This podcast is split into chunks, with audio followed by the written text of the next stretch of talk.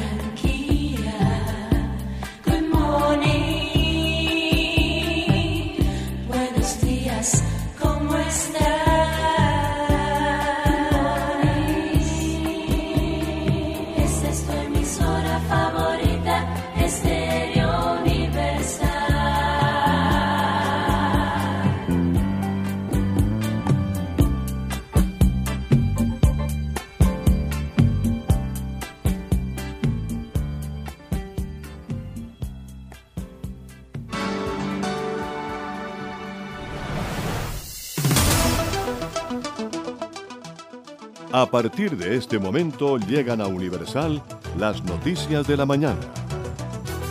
Cadena de noticias. Media hora con el mundo al calor de una tacita de café. Bienvenido.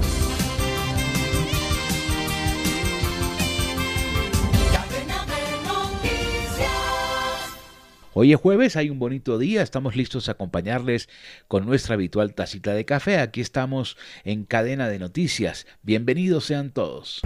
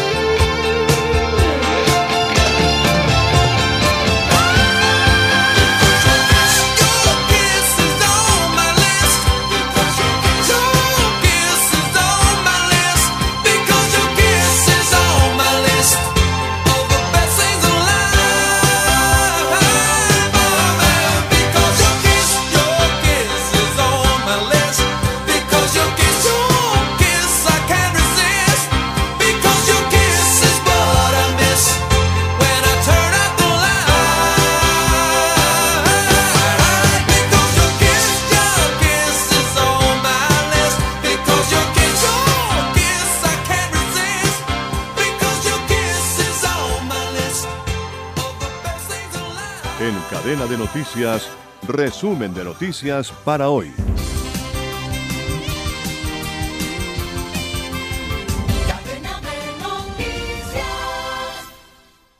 Desde la Clínica Las Américas de Medellín se confirmó el fallecimiento el pasado martes, en horas de la noche, del reconocido cantante de música popular Darío Gómez, conocido como el Rey del Despecho. A través de un comunicado se confirmó que Darío de Jesús Gómez Zapata había ingresado al servicio de emergencias en estado de inconsciencia luego de haber sufrido un colapso súbito y que a pesar de haberle practicado maniobras de reanimación, el cantante de música popular perdió la vida. Desde el momento en que se conoció la noticia de su deceso, cientos de fanáticos hicieron presencia para darle el último adiós al cantante de música popular en los alrededores de Medicina Legal, pues su cuerpo permanecía en el laboratorio Scudmart al lado de esa institución. Con pólvora, música de fondo del artista y licor, hicieron parte del homenaje que le hicieron sus seguidores.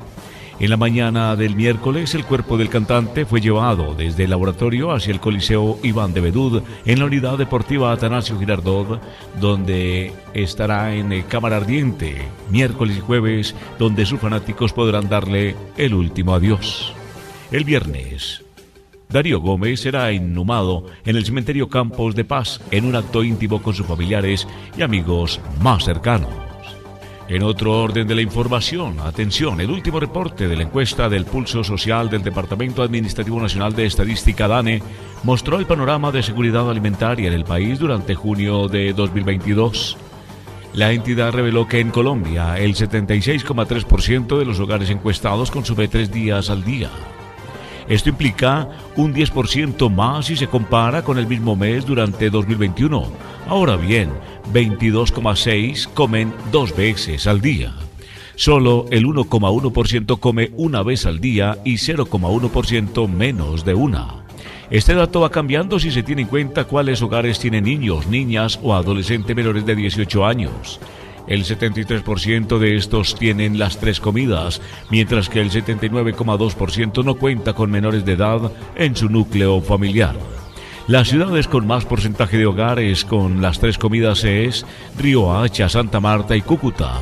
Por otro lado, las de menos son Cincelejo, Cartagena y Florencia. La encuesta también reveló que el 41,4% de los hogares piensa que la situación económica es peor que hace 12 meses. En contraste, el 13% dice que es mejor y 1,13% mucho mejor. En cadena de noticias, nos conectamos con Radio Francia Internacional.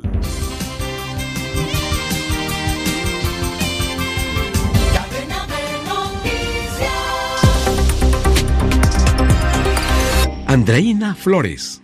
Hoy es el día de la deuda ecológica. Los habitantes del planeta ya alcanzamos el tope de consumo de los recursos naturales que nos correspondían para el año 2022. Las ONGs piden cambiar los modelos de consumo y de producción industrial.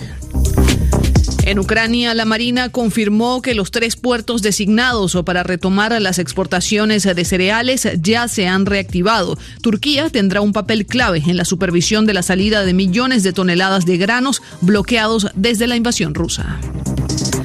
En Panamá ya se cumplen tres semanas desde el inicio de las huelgas por el alto costo de la vida. La mayor parte de las protestas se han suavizado, pero una buena parte del sector educación sigue exigiendo mejoras. Conversaremos con los líderes sindicales de la huelga. Así comenzamos las noticias a través de Radio Francia Internacional. Hoy, 28 de julio, es el Día de la Deuda Ecológica, es decir, el día en que los habitantes del planeta alcanzamos ya el tope de consumo de los recursos naturales que nos correspondían para este año.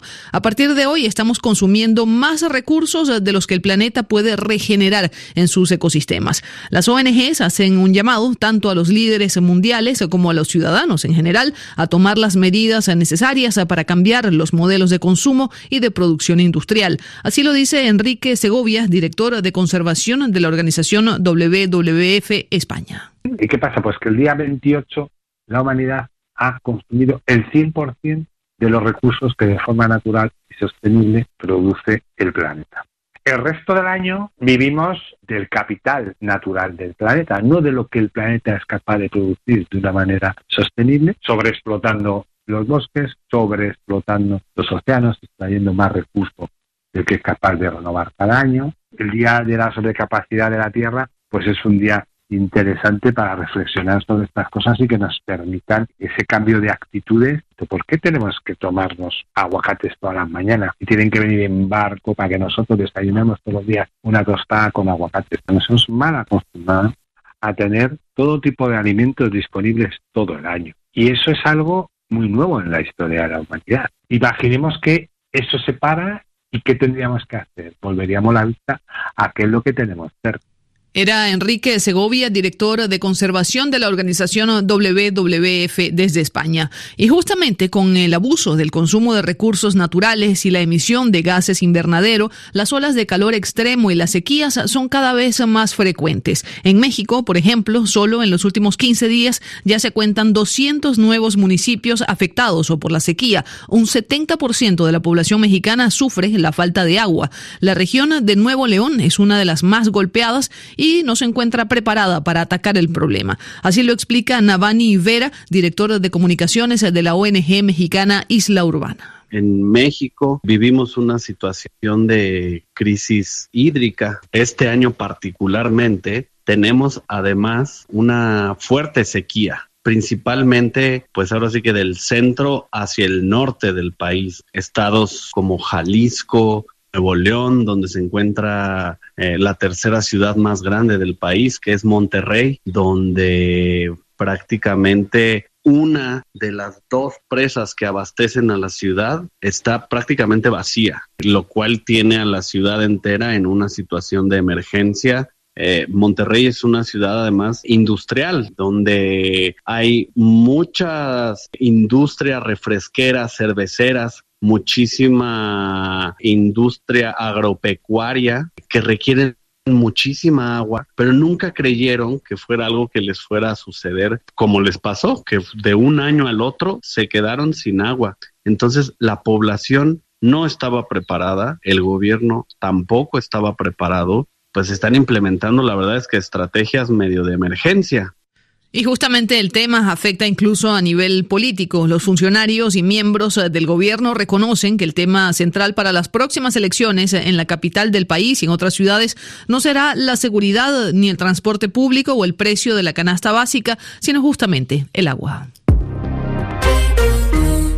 En Panamá se cumplen ya tres semanas del inicio de las huelgas por el alto costo de la vida, pero las tensiones se han ido suavizando. El 40% de las escuelas retomaron las clases y se desbloquearon las carreteras tras lograrse un consenso para reducir y controlar el precio de más de 70 productos de la canasta básica. Sin embargo, algunos gremios de profesores no encuentran solución a sus reclamos y han decidido mantener el paro, como la Asociación de Educadores Veragüenses. Escuchemos las razones de su secretario general Luis Sánchez. Hay puntos en los cuales no hubo consenso. 17 gremios ahora mismo se encuentran en huelga. Y nos vamos a mantener en huelga hasta que nosotros nos sentemos con la señora ministra de Educación y veamos ese tema del 6% del Producto Interno Bruto. De allí los otros temas se pueden seguir sin estar en huelga. Hay casi más de 40 mil educadores que se encuentran ahora mismo, de los 45 mil en huelga. Nosotros creemos que ese es un punto que es el que tiene la crisis educativa porque el gobierno no invierte en educación y es por eso que nosotros vemos que hay una desigualdad y una brecha en el sistema educativo. En Panamá hay más de 1.200 escuelas en rancho y una gran cantidad de escuelas que carecen de infraestructura, carecen de nombramiento de personal.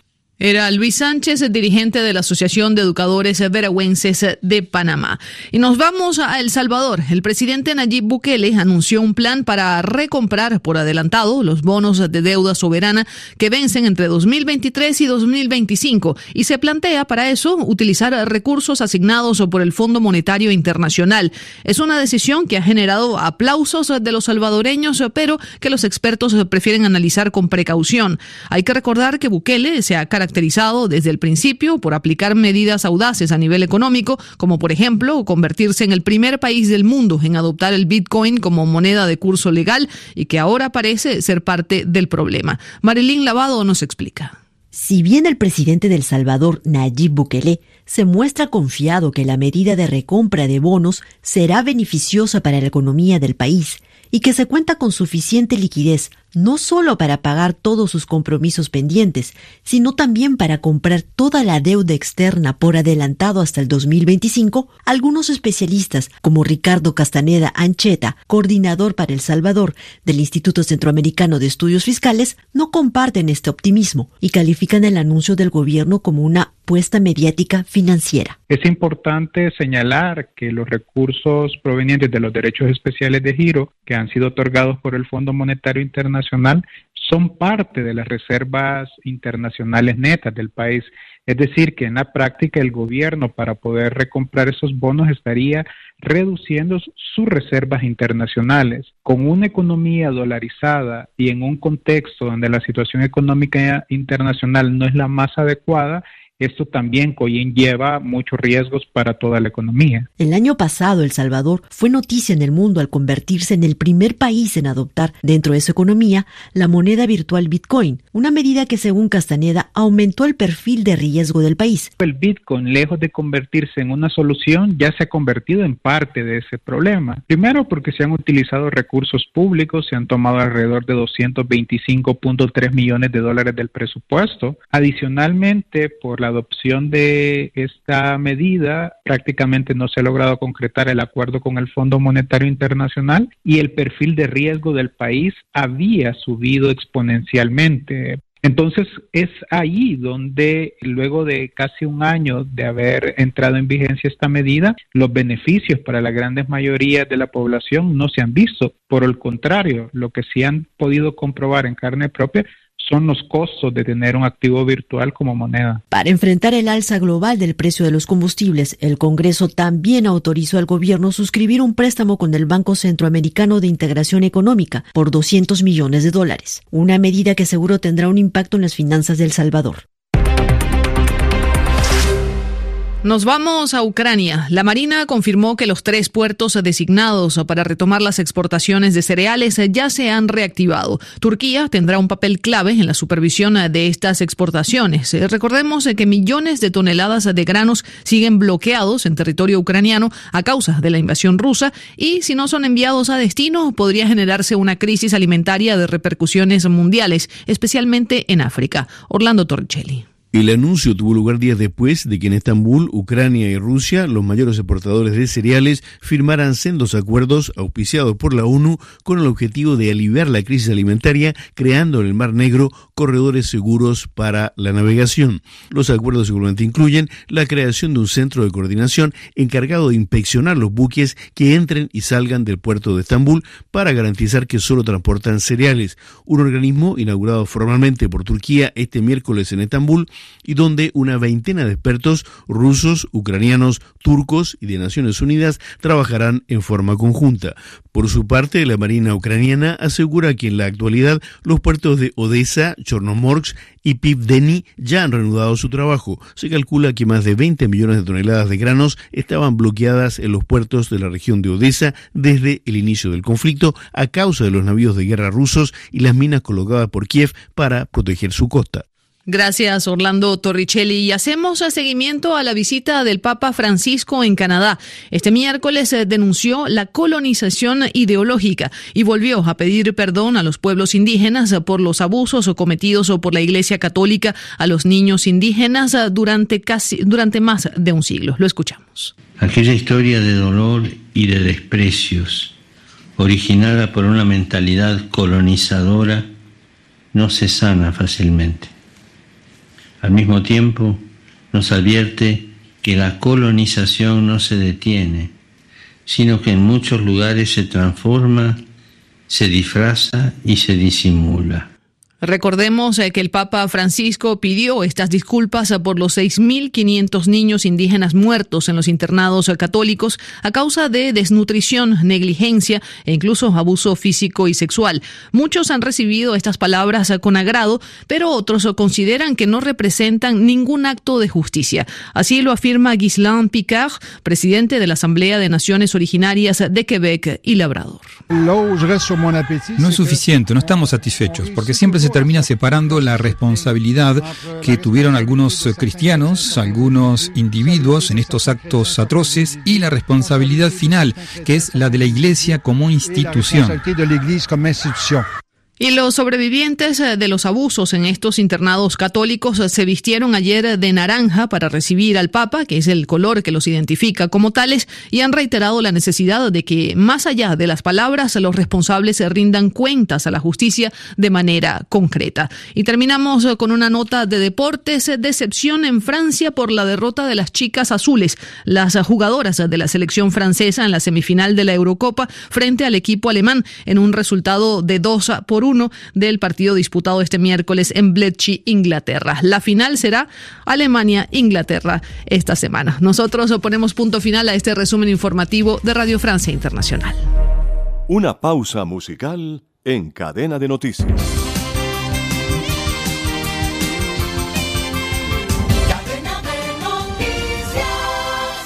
Flashback, flashback, flashback, flashback. Flashback. Con Jimmy Villarreal. Al principio con este tema se pensaba que era una canción religiosa, gospel, pero no, era una agrupación eh, californiana, Hubas Tank, y el tema Reason fue su único y gran éxito. De allí desaparecieron.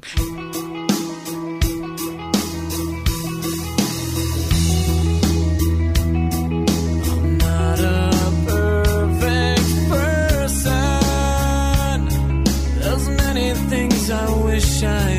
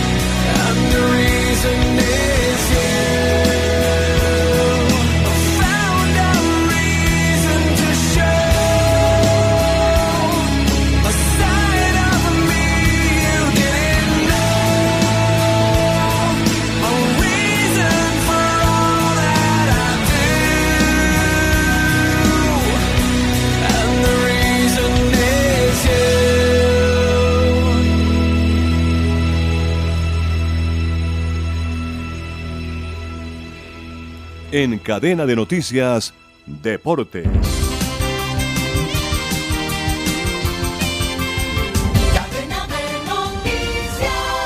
Está de moda el tema eh, en estos momentos, Pablo, acerca de aquellos jugadores que están retornando a los equipos en sus inicios, los que estuvieron justamente debutando como profesionales. Por ejemplo, eh, Cristiano Ronaldo, luego de jugar en el Real Madrid y la Juventus, retornó al Manchester United. Está a punto de salir de allí, no quiere estar allí. Diego Armando Maradona regresó al Boca Juniors después de haber jugado en el Barcelona, en el Nápoles y en el Sevilla. Johan Cruyff también en cuatro ocasiones en el Ajax y después de haber jugado en el Barça en dos ocasiones.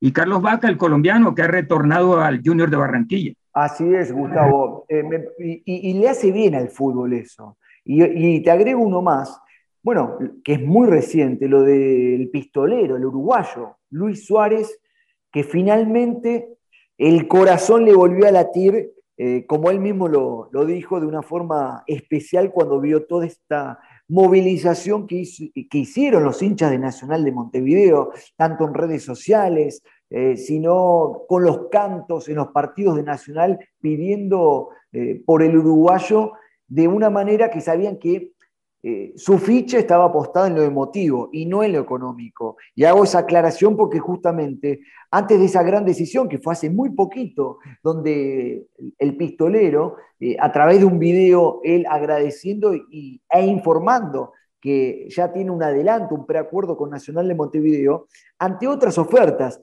que económicamente Gustavo no tenía ni chance Nacional de Montevideo de, de poder equiparar. Le había llegado estos días una oferta del Galaxy, de Los Ángeles Galaxy, de la MLS, equipo donde juega eh, Giorgio Chiellini, por ejemplo, Gareth Bale, que por supuesto le triplicaban la oferta de Nacional. Pero acá, y esto es lo lindo, tal como lo enumeraste vos, aquellas grandes glorias que se acuerdan, tienen memoria de, los equipos que surgieron, quienes le dieron la vidriera y que les permitió luego, por supuesto por méritos propios, eh, tener ese recorrido tan extenso en Europa. Y bueno, Luis Suárez eh, no se olvida, tiene memoria y sabe que surgió de Nacional de Montevideo, conoce el cariño de no solamente de, de la gente de Nacional, sino del pueblo uruguayo en sí, que incluso ha habido gente de Peñarol, su clásico rival, pidiendo igualmente por el regreso al fútbol uruguayo de una de sus máximas glorias en la historia. Así que es un momento para eh, disfrutar de aquellas glorias sudamericanas que luego de, tener tan extenso, recorrido en Europa, recuerdan dónde surgieron y le dan y, y prefieren en la balanza en este momento lo emotivo antes que lo económico. Y eso es algo para celebrar. Bueno, quiero decirle también que los cinco fichajes de más alto valor del presente mercado hasta el momento de los colombianos está de la siguiente manera. Luis Fernando Sinisterra Lucumí, futbolista de 23 años que nació en Santander de Quilichao, al norte del Cauca, pasa del Feyenoord al Leeds United de Inglaterra por un valor eh, mayor que todos de los que en este momento están en transacciones por parte del fútbol de Colombia, 25 millones de euros. Luego sigue Luis Javier Suárez, el Samario, de 24 años, por una eh, cifra también importante, 10 millones de euros. Al tercer lugar aparece Juan Camilo El Cucho Hernández, quien pasa del Watford al Colombo Crew por 10 millones de euros. Miguel Ángel Borja, el costeño, el cordobés, está en el cuarto lugar, 6.5 millones de euros, pasa del Junior al River Plate. Y Jorge Carrascal, 6 millones de euros, de River Plate al CSKA de Moscú. Yo te puedo sumar, Gustavo, eh, de lo más reciente, por lo menos eh, aquí en la Argentina, de los pases que más resonaron, lo tiene más eh, River, porque hace muy poquito, bueno, se, dio definitivamente el pase de Julián Álvarez, el delantero de River al Manchester City por 17 millones de euros, tan solo superado por otro ex compañero de él en River, un volante ofensivo que duró muy poco a las órdenes de Gallardo por su alto nivel en rendimiento. Estoy hablando de Enzo Fernández, que fue vendido por 18 millones de euros por el 75% eh, de, de, su pase para el Benfica de Portugal. Esos fueron los, los principales y por lo menos los que han más resonado aquí en el fútbol argentino este año. Otra noticia importante es que el jugador colombiano John Córdoba aparece en la lista de los tres delanteros candidatos a ser contratados por el Dortmund, que es un club importante del fútbol alemán. El Borussia contempla esa posibilidad luego de que en días pasados confirmó que su refuerzo, Sebastián Haller, de 28 años, fue diagnosticado con cáncer testicular. Desde Buenos Aires les habló Pablo Lucas Candelaresi. Y en Bogotá, Colombia, Gustavo Saleve Martínez. Feliz día. En cadena de noticias nos conectamos con La Voz de América.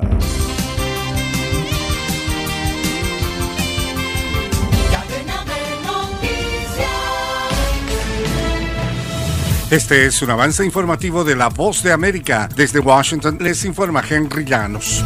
Autoridades judiciales de Estados Unidos investigan a Donald Trump por su supuesta responsabilidad en la promoción de falsedades electorales. Nos informa Jorge Agobián. La investigación del Departamento de Justicia se centra en las acciones del expresidente Donald Trump para anular los resultados de las elecciones en las que perdió y su presunta responsabilidad en el ataque violento al Capitolio. El diario The Washington Post y otros medios estadounidenses atribuyen la investigación a funcionarios judiciales no identificados, mientras una comisión legislativa ha demostrado en varias audiencias el posible involucramiento de Trump. El lunes el secretario de Justicia dijo a la cadena NBC tiene la intención de responsabilizar a quienes hayan estado involucrados en los hechos del 6 de enero. Jorge Agobián, Voz de América. Tres senadores estadounidenses enviaron el miércoles cartas a directivos de Meta, Twitter y Telegram para pedir que sus plataformas limiten el contenido de medios rusos estatales que reportan en español porque aseguran que estos diseminan desinformación y propaganda rusa en Latinoamérica y el Caribe. Los senadores demócratas Robert Menéndez, presidente del Comité de Relaciones Exteriores del Senado, y Tim Kaine, además del republicano Bill Cassidy, dijeron en sus cartas que Rusia usa las redes sociales para amplificar y exportar sus mentiras al extranjero.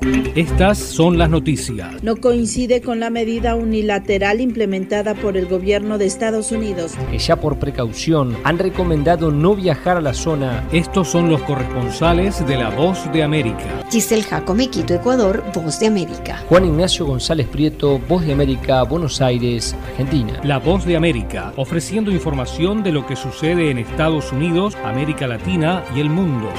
Aunque la constitución de El Salvador prohíbe la reelección presidencial, ahora se dio a conocer una interpretación legal que genera controversias en diversos sectores. Nos informa Claudia Saldaña. Aunque las elecciones presidenciales serán en 2024, las últimas semanas se ha intensificado el tema de una posible reelección del presidente Bukele. Algunos grupos de salvadoreños radicados en Estados Unidos incluso han salido a las calles para mostrar su apoyo al presidente. La reelección podría volverse realidad, pues una interpretación de la Sala de lo Constitucional avaló que una persona que ejerza la presidencia de la República y no haya sido presidente en el periodo inmediato anterior puede participar en la contienda electoral siempre que pida permiso seis meses antes de presentar su candidatura. Claudia Saldaña, Voz de América, El Salvador. Las empresas de transporte no muestran afán alguno por reanudar las exportaciones de millones de toneladas de granos varadas en Ucrania, a pesar de que se llegó a un acuerdo que creó corredores seguros por el Mar Negro. Esto se debe a que estas aguas están minadas y los dueños de los cargueros tienen dudas acerca de cómo funcionará el acuerdo. El pacto es solo por 120 días. El reloj comenzó a correr la semana pasada. Este fue un avance informativo de La Voz de América.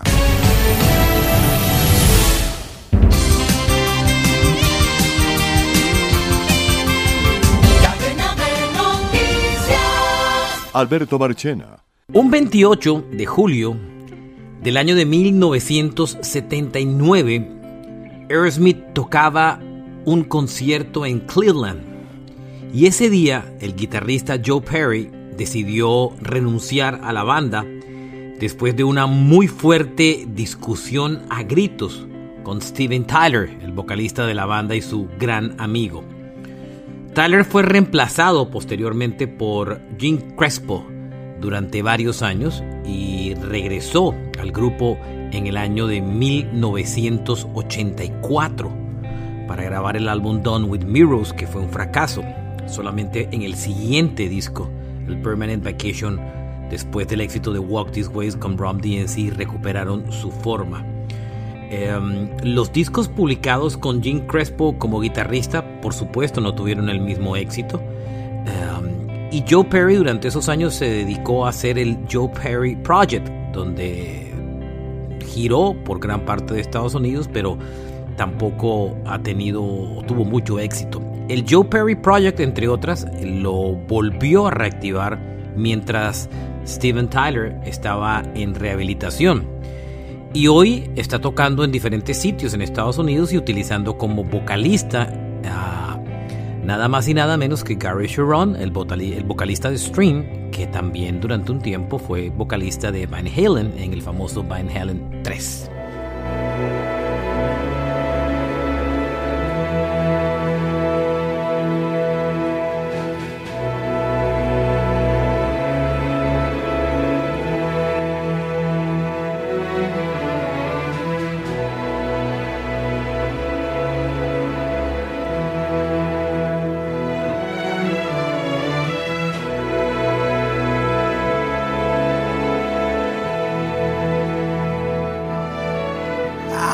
stay awake just to hear you breathing. Watch you smile while you are sleeping, while you're far away dreaming. I could spend my life in this sweet surrender. I could stay lost in this moment forever space.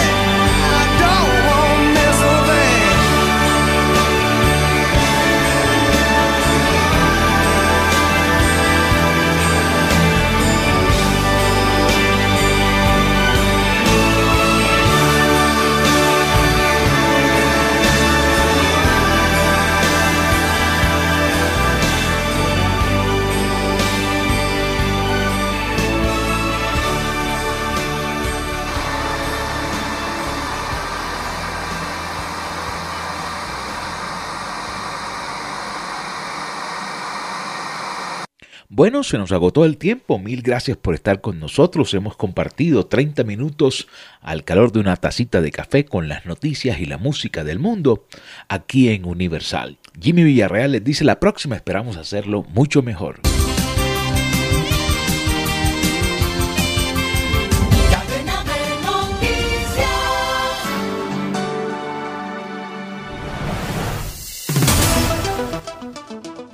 Se nos agotó el tiempo. Volveremos mañana con Cadena de Noticias. Universal Cadena de Noticias es una producción de Red Radial. Radio Sin Fronteras.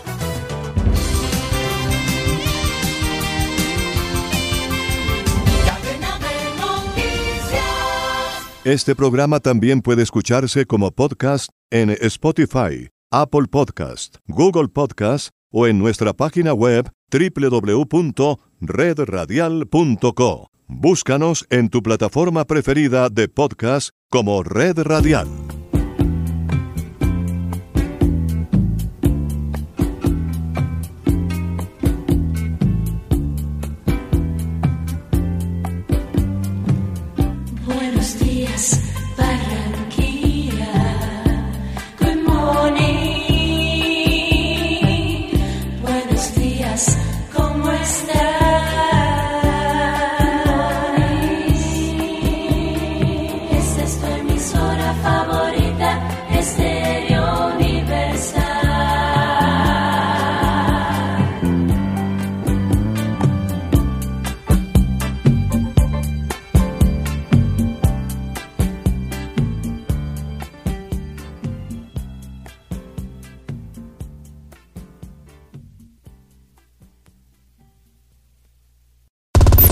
Descarga gratis la aplicación Red Radial. Ya está disponible para Android y encuentras siempre una radio para tu gusto.